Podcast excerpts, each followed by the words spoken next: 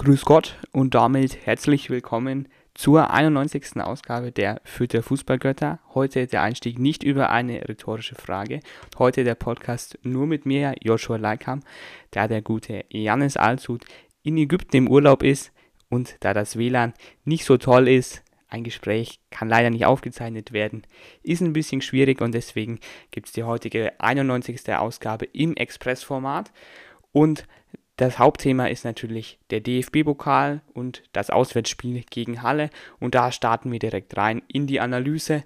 Das Kleeblatt ähm, beginnt mit folgender Startaufstellung. Urbig wie immer am Tor, hat ja Zorniger ähm, zuvor auf der PK verneint, dass es einen Pokalkeeper geben wird. Deswegen Urbig die etatmäßige Nummer 1 im Tor. Dann haben wir unsere Fünferkette bzw. Dreierkette. Simon Asta ist nach wie vor der rechte Schienenspieler, keine Änderung. Dann die erste Änderung, Damian Michalski, rechter Innenverteidiger statt Maximilian Dietz, der sich auf der Bank wiederfindet. Das ist der zuvor in den vorherigen Folgen oft angesprochenen Konkurrenzkampf, deswegen Michalski rechts innen. Gideon Jung ähm, findet Platz in der Mitte. In der Innenverteidigung ist ein bisschen interessant, weil ja die der ein oder andere ähm, Meinungsproduzent in der Fürther Welt ähm, ja Michalski innen besser sieht und Jung eher rechts. Ja, interessant, was sich der Zorniger ausgedacht hat. Auf der linken Innenverteidigungsposition haben wir dann Luca Itter. Auf der linken Schienenspielerposition Marco Meyerhöfer, auch hier keine Überraschungen. Alternativen wären natürlich noch Kerem Jalanoglu gewesen. Ähm, der gute Mann muss sich aber wie auch zuletzt mit einem Platz auf der Bank begnügen. Usama Haddadi ähm, geschieht das gleiche Schicksal. Ja, und dann gehen wir weiter mit dem Mittelfeld. Robert Wagner und Julian Green, so heißt die Doppelsex nach wie vor. Ja, hier auch die Alternative, natürlich Konsbruch, vielleicht für Green, aber Green in einer sehr guten Form, deswegen absolut zu akzeptieren, dass der spielt. Sidney Rebiger für die Startformation ja eh keine wirkliche Option. Devin Angleberger bei Rue 23 gefordert. Högota auf der 10, der Kapitän, das erübrigt sich, de denke ich. Armindo Sieb und Tim Lemperle stürmen dann gemeinsam. Dixon Abiyama nimmt auf der Bank Platz, genauso wie Lukas Petkoff, der aber dann wie immer einer der ersten Joker ist.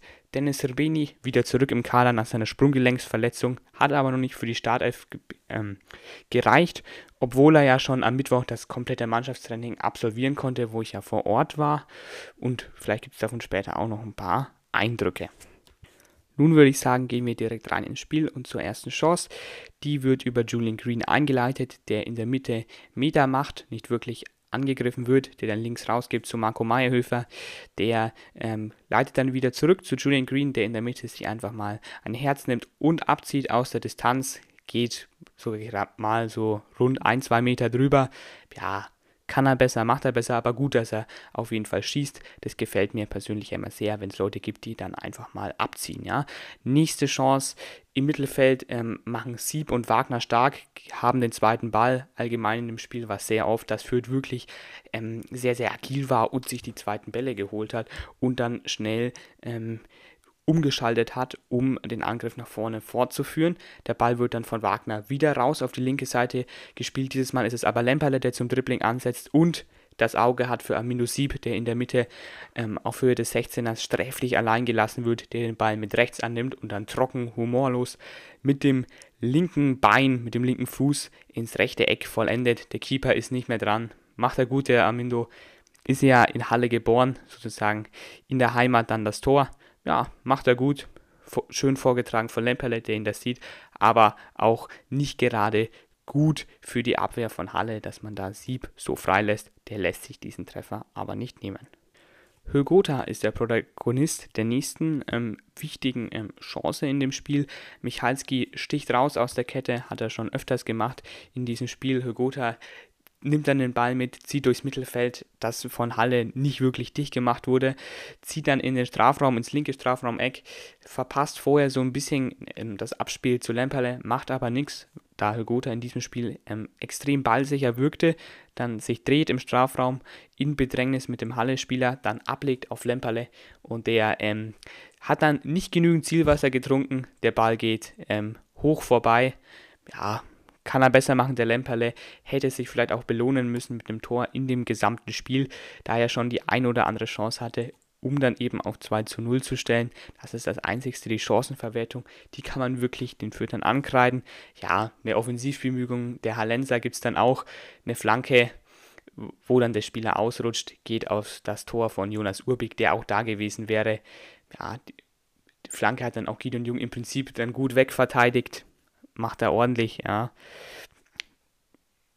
Was dann aber alles andere als ordentlich ist, ist die rote Karte der Hallenser. Ja, Luca Itter wird hier von dem Zehner Bergho getroffen. Offene Sohle geht er rein, nachdem er zuvor den Ball nicht gut angenommen hat. Wenn du so reingehst, musst du mit einer roten Karte rechnen.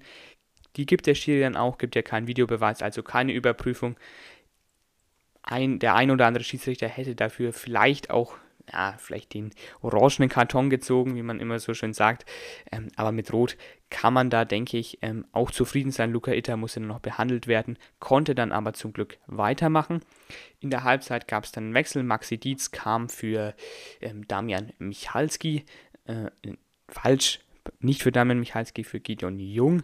Ähm, und der komplettiert dann die Dreierkette. Alle drei Innenverteidiger gelb vorbelastet. Deswegen auch klug von Zorniger, dass er da mit ähm, Dietz nochmal einen Spieler hereinnimmt, der sozusagen noch nicht vorbelastet ist und auch für das ein oder andere taktische Foul zu haben sein könnte. Dann gibt es eine relativ simple Gelegenheit fürs Kleeblatt. Julian Green tritt einen Freistoß für den Kurzaus zu Hygota, der einfach nur durchsteckt ähm, auf Marco Mayhöfer. ziemlich schlecht verteidigt, der zieht dann in den Strafraum ein, hat freie Schussbahn, will ihn dann in den linken Knickhauen, das kurze Eck von ihm aus gesehen. Ja, ist ein ordentlicher Schuss. Der Torwart ähm, muss sich lang machen, um den noch zu haben. Muss er aber auch haben. Ähm, ansonsten gut, dass er abzieht. Mit mehr Druck, mit mehr Präzision kann der vielleicht auch reingehen. Dann ähm, eine ähm, Chance der Schlussphase. Julian Green ähm, leitet mal wieder ein übers Mittelfeld, ein Mittelfeldmotor, wie man ihn kennt, wie er im Lehrbuch steht. Macht er sehr gut, steckt dann durch für Dennis Rubini, der inzwischen ins Spiel gekommen ist, genauso wie Lukas Petkov. Petkov für Sieb und Lemperle weicht dann eben für Dennis Srbeni. Srbeni scheitert aber am Torwart, das kann er besser den Abschluss, kann hier schon wie ähm, zuvor auch schon auf 2-0 stellen. Ja, man hätte einfach früher führen müssen, den Sack ähm, früher zumachen. Im Training macht das Rubini besser. Ich denke, wenn er auch wieder dann ein bisschen mehr Routine hat, auch durchspielt, dann macht er die Dinger und das ist auch der Anspruch, den man an ihm haben sollte. Das Hallenser Abseitstor ähm, folgt jetzt. Ja, Petkov kommt nach einer Ecke, der führt er zum Abschluss, wird geblockt, ähm, muss dann zurückrennen. Asta ähm, macht den Gegenspieler nicht fest. Der andere lässt sich dann schön reinfallen von Asta in den Laufweg von Petkov, der stolpert dann über ihn. Dann hat der Hallenser freie Bahn, überspielt Itter. Meyerhöfer kommt nicht so richtig mit, aber bei diesem Überspiel von Itter, ähm, da steht eben der ähm, Stürmer, der in Rot-Weiß gekleidet ist, im Abseits. Hat der Schiri gut gesehen, beziehungsweise sein ähm, Schiedsrichtergespann, die Linienrichter an der Seite. Urbeck hat dann keine Chance, guter Abschluss. Ja, abseits gut gestellt. Ansonsten ist das natürlich immer was, was passieren kann. Nach dieser unglücklichen Szene hier von Petkov, der Ball wird geblockt, dann fällt dann noch der ähm, Halle-Spieler direkt in ihn rein. Das kann mal passieren und genau deswegen wäre es gut gewesen, dass man eben früher auf 2-0 stellt. Sei es drum, die Abseitsstellung hat man gut gemacht. Man sieht, finde ich, ja auch in der Zeitlupe im Standbild ganz schön, wie Malhöfer darauf spekuliert, dass der im Abseits ist. Robert Wagner wäre auch noch hinterher gespr gesprintet ja, ansonsten hat man alles wirklich sehr gut wegverteidigt. Halle hat jetzt keine wirkliche offensive Strahlkraft, das muss man ähm, auch nochmal dazu sagen. Aber wenn du im Prinzip keine wirkliche Chance zulässt, vorne dir gute Chancen erspielst und dann ähm, eine davon nutzt, dann bist du der verdiente Sieger der Partie. Das waren die Fütter, gab auch nochmal einen richtig geilen, finde ich, Kraftschuss von ähm, ähm, Wagner. Ich denke, gut 30, 35 Meter vom Tor entfernt, einfach mit dem Vollspann draufgezündet. Das, das will ich. Das, das, das ist einfach schön, sowas, ja. Einfach mal jemand, der sich ein Herz nimmt, der absieht, hat auch Green manchmal gemacht. Ich finde es einfach gut, wenn man aus der Distanz schießt. Man hätte aber wirklich früher auf 2-0 stellen müssen ist egal, du bist weiter im Pokal, darum geht es. Es geht nicht um Schönspielerei, es geht ums Weiterkommen. Man muss die Kohle mitnehmen, 431.000 Euro sind es und dann noch 200 Euro obendrauf. Das ist im Prinzip ganz schön viel für Fürth, gerade wenn man überlegt, dass Tobi Raschel so um die 500.000 Euro gegangen ist und dann rund 70.000 Euro weniger kriegst du schon für den Einzug in die zweite Pokalrunde. Ähm, das ist jetzt nur so ein kleiner Vergleich, damit man sich die Größenordnungen auch nochmal klar machen kann. Was Fürth auch noch in die Karten gespielt hat, war auch noch die rote Karte ähm, der Hallenser. Ja, was ein Wortspiel. Macht natürlich Sinn, wenn du als Drittligist ähm, nur noch mit 10 Mann hast, dann mit Fürth gegen 11 Mann spielst. Ja, dann ist das auch schwierig. Fürth hat souverän runtergespielt, hat nichts zugelassen und das ist wirklich das Wichtige. Man ist jetzt einfach weiter. Man muss das Spiel abhaken, den Fokus auf Pauli setzen. Vielleicht noch im Training ein bisschen mehr Abschlüsse ähm, ähm, absolvieren, damit man da auch eine bessere Routine reinbekommt. Aber ich denke mal auch, wenn die Spieler wissen, dass es das jetzt ein Zweitligaspiel ist, da kriegst du normal nicht so viele Chancen, die musst du dann einfach besser nutzen. Das ist dann auch, denke ich mal, in den Köpfen drinnen. Und gegen Halle ist es klar, dass du im Normalfall, betone Normalfall, mehr Chancen kriegst als gegen den Durchschnittszweitligisten. So. Was aber leider ein sehr, sehr großer Nebenschauplatz war nach dem Abpfiff, ähm, waren die rassistischen Kommentare ähm, aus dem Umfeld ähm, der Halle-Fans. Ja? Ähm, Julian Green wurde laut eigenen Aussagen als Affe tituliert und daraufhin ähm, gab es dann auch eine, eine, Wutrede von Zorniger auf der PK, wo er, finde ich, einiges Richtiges anspricht, ähm, dass das Wegschauen einfach nicht gut ist, dass man da sein muss, dass man Rassismus verachten muss, dass es überhaupt nicht geht. Ähm, so bezeichnet zu werden als Spieler, Julian Green ähm, hat dann, denke ich, auch gut rübergebracht dann in dem Fernsehinterview danach, ähm, als er dann sagte, eben, äh, wie es war, die Situation geschildert hat. Ähm, er wollte dann, hat er auch noch gesagt, die Mannschaft nicht belasten, ähm, da er eben die Ruhe, ähm, die, Mannschaft, die Mannschaft nicht aus der Ruhe bringen wollte ähm, und eben das Spiel zu Ende bringen wollte. Und das, was den Halle-Fan jetzt am meisten ärgert, ist eben, ähm, dass Fürth weiter ist, ist, finde ich, eine gewiefte Aussage von ihm. Er hätte natürlich auch zum Schiedsrichter gehen können und dann sagen, ja, Spiele abbrechen, ist, finde ich, dann immer eine schwierige Entscheidung. Ähm, was macht man an einem Spieler? Da würd, wirst du auch ein Stückchen allein gelassen. Nimmst, schluckst du es jetzt einfach runter, wenn du rassistisch beleidigt wirst, oder gehst du dann irgendwo hin und dann ähm, hat es eventuell Konsequenzen auch für den Spielausgang. Das ist keine einfache Situation und Julian Green hat es wirklich gut gemacht und auch hier nochmal klar von, von meiner Seite, von unserer Seite aus, wir verachten jegliche Form von Rassismus. Das ist überhaupt nicht in Ordnung. Ähm, es, es, muss ein Nachspiel haben. Das, das Stadion ist kein rechtsfreier Raum. Ähm, so sieht es einfach aus. Und solche Kommentare, die nützen einfach niemandem etwas.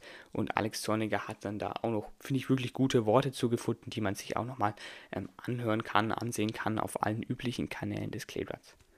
Dann würde ich sagen, hätten wir alle Themen rund um das Halle-Spiel ähm, abgehakt, ähm, abgefertigt und dann können wir uns mal den Nachwuchsteams der Spielvereinigung widmen, nämlich zuerst mal ähm, der U23, die hat am Freitag gegen den TSV Buchbach gespielt. Ich habe mir das Ganze auf Sport total angesehen, ja, war wie immer sehr amüsant. Die Kamera wie immer schön verdreckt, die Sonnenstrahlen, die Spiegelung, alles war wunderbar drauf zu sehen.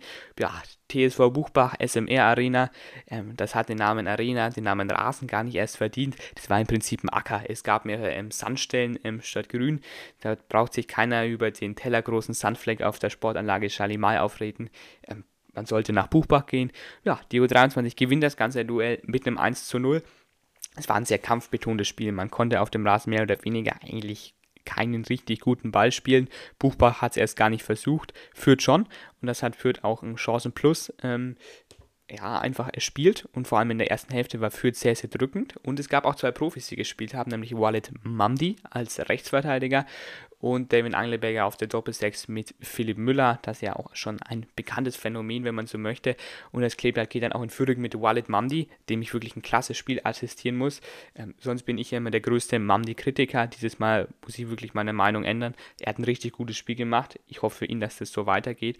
Ich würde es ja auch freuen, wenn er mal gute Leistungen zeigt. Es war ein Distanzschuss, ein Aufsetzer, profitiert er auch von den schlechten Platzverhältnissen, dass der reingeht, dass ihn der Keeper nicht hält aber auch sehr gut, dass er da, dass es da mit dem Aufsetzer probiert, das muss man auch erstmal erkennen. Ähm, für einen Torwart ist es immer sehr eklig. Ja. Auch eine gute Härte, der Schuss führt dann noch weitere gute Chancen. Patrick Götzelmann mit dem Kopfball, Sebastian Müller nach einem Konter, aber Fürth hätte auch noch mehr machen können. Sie hätten sich noch mehr Chancen spielen, äh, spielen können. Ähm, ja, Sebastian Müller hatte dann nochmal nach einem Konter eine gute Gelegenheit. Ricky Bornstein hat dann den einen Konter vertändelt. Ja, nach der Halbzeit er hat sich das Spiel dann so ein Stückchen gewendet. Buchbach konnte mehr mithalten. Ähm, das war allgemein sehr, sehr viel Mittelfeld getändelt, Ball langgeschlagen.